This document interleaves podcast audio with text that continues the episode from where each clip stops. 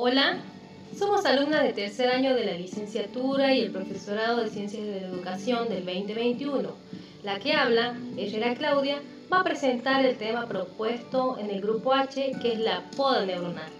La poda neuronal es el proceso mediante el cual se eliminan las sinapsis adicionales, lo que sirve para incrementar la eficiencia de la red neuronal.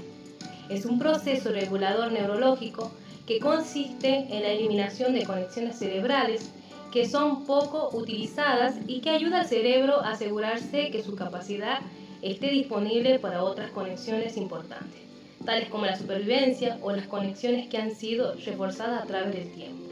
Ahora, la alumna Guzmán Giselle va a explicar de qué depende la poda neuronal. Hola Claudia. Bueno, la poda neuronal depende de los factores ambientales y en general de la estimulación hacia el aprendizaje, como por ejemplo el dominio de dos idiomas de manera natural, donde se ha logrado establecer capacidades y habilidades en un niño antes de los 7 años. Esto permite a bebés y niños adquirir rápidamente nuevos aprendizajes a medida que crecen y exploran el mundo. Aproximadamente hasta los 12 o 13 años, donde los niños tienen muchas más neuronas y sinapsis de los que son funcionalmente necesarios, llegando a este número elevado de sinapsis que se va reduciendo con la llegada de la adolescencia. A continuación, la alumna Carolina Fisani explicará en qué área se produce esta poda neuronal. Gracias, Claudia.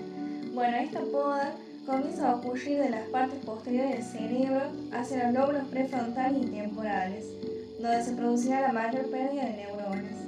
De igual manera, es importante saber que esta poda se produce en último lugar en la parte prefrontal, ya que dicha área es la más evolucionada del cerebro y esta constituye el centro de las funciones ejecutivas que tienen un papel fundamental en el comportamiento de adolescentes y adultos, ya que durante los primeros años de vida el número de conexiones es doble que la etapa adulta y puede llegar a alcanzar hasta 40.000 nuevas sinapsis por segundo.